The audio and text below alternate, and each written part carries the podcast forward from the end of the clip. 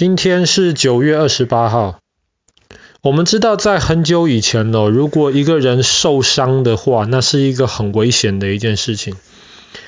常常危险的原因，并不是因为受伤本身，而是因为当他受伤了之后，他可能会有一些很坏的一些小细菌会跑到他的伤口旁边去，然后就会让他的伤口发炎，甚至如果太严重的话，这个病人这个小小的伤口就可以夺去一个病人的性命。那后来我们知道有一个护士，第一个护士叫做南丁格尔，他就发现了，当打仗的时候，如果有士兵有伤口的话，你要小心的照顾伤口，要维持干净，这样子就可以极大程度的减少这些可恶的小细菌让伤口发炎。可是，在那个时候，人类还是对很多的这种坏细菌没有任何的办法。直到一九二八年的今天，九月二十八号，在一九哎不错，我一讲到这个你就讲 Fleming，没错。到一九二八年的时候，有一个英国的科学家，他叫做弗拉明，呃，Fleming。你知道英国人大多数都是在八月的时候去度假，然后九月再回来上班。那弗拉明也是，他八月之后去度假，然后在度假的时候，他其实有一些，因为他是做研究的，他研究小细菌。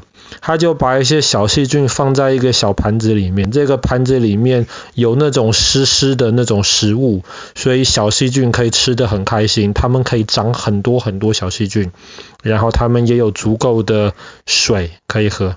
他把小细菌养在这个很理想的环境以后，他就跑去度假。当他度假回来了之后，他就检查，哎，小细菌啊，你们还好吗？他就发现了，哎呀。糟糕，他去度假的时候太匆忙了。通常小细菌住的那个小盘子上面有一个盖子，他要把盖子放好。可是这一次有一盘小细菌上面的盖子没有放好，有空隙。然后他又出去度假了之后，空气中有一些发霉的那些霉菌。霉菌不是小细菌，稍微不太一样，但是有一些霉菌就跑到那个小细菌的盘子里面去了，然后就跟小细菌住在一起了。你知道，比方说我们买吐司面包，如果在家里放太久的话，它就会变得有点绿绿蓝蓝黑黑的，那个就是发霉。空气当中其实很多很多霉，只是大多数的情况，霉并没有办法真的长出来。你要保持干净、保持干燥的话。可是不要忘记，有小细菌的盘子里面又有水又有食物，小细菌喜欢，霉也喜欢。那弗兰明拿起那个没有盖好盖子的小盘子拿出来看，他就发现中间长了一块绿绿黑黑的霉。可是他飞这一块黑黑的霉周围没有任何的小细菌，离那个霉远一点的地方还是有很多小细菌，就是那个霉周围没有。如果别人看到这样子，哎呀，实验发霉了，他就丢掉了，不会想太多。但弗兰明是一个非常好的一个科学家，他看到了之后，他就仔细去想，他就想说，为什么发霉的地方旁边没有小细？他就想，可能跟发霉有关系。他就继续做实验，他就把发霉的那些霉拿一点起来，放到一个。干净的、充满食物跟水的小盘子里面去，然后在旁边也放了一些小细菌，同样放到那个盘子里面去，他就发现，哎，他们同时放在里面哦，然后霉也会长啊，小细菌也会长，可是小细菌怎么长都长不到霉的旁边去，霉周围就有一圈没有任何的小细菌。他就这样子反复做了几次实验之后，在一九二八年的今天，九月二十八号，他就宣布了，我发现了一个东西，就是酶可以杀掉这些坏细菌。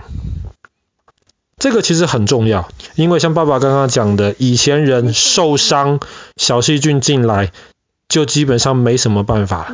但是对，他发现酶可以分泌一种东西，可以处理小细菌，但如果一个人受伤，你不能够直接把霉菌放在那伤口，那所以后来，那富兰明就跟他的一些同事就开始研究霉到底是生产什么东西可以对付这些小细菌。后来他们总算找出来霉生产的那一个，你可以讲是小细菌的一个毒药。这个毒药就叫做盘尼西林，the penicillin。这个是人类历史上第一个发现的抗生素。抗生素 （antibiotics） 就是专门对付小细菌的，它对病毒是没有任何用的，它对酶是没有用，专门对付小细菌的。这是一个非常非常重要的发现。可是，弗兰明很快的就发现了另一个事实：盘尼西林对于一些小细菌有用，对于一些小细菌没有用。所以，当他再去仔细研究一下之后，后来当盘尼西林被大量的用在病人身上，清理病人身体里面的小细菌的时候，他那个时候就提出来，病人在吃盘尼西林的时候，你要吃就要听医生的话，要吃够，你不能吃一点点，觉得自己好了就不吃了。为什么？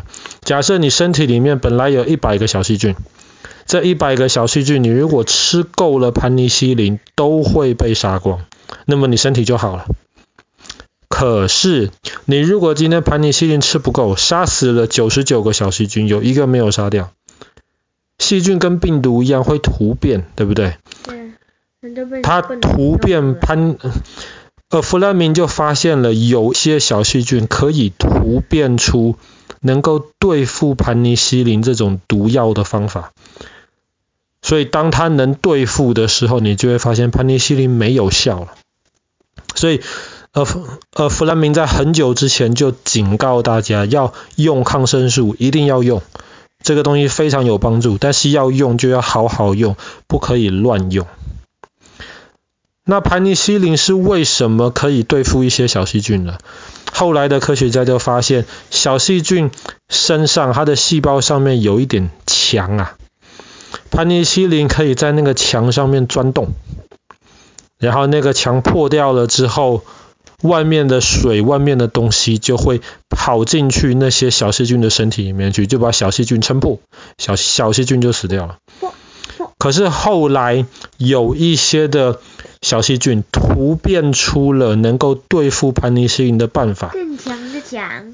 不是更强的强，他们就自己会生产一些东西，在盘尼西林跟那个墙在墙上钻洞之前，就先把盘尼西林的效果先减低，对，甚至让它的效果变不见。所以抗生素是一个非常非常重大的发现，但是一直到现在，科学家还在不断的研究新的抗生素。为什么？因为我们常常用的这些抗生素，后来这些坏细菌们都突变或是都进化出了一些能够每一次都吃不一样的话呢？每一次都吃不一样，但是这个不是你一个人的问题啊。比方说，今天爸爸身上有一个病毒，然后爸爸身上。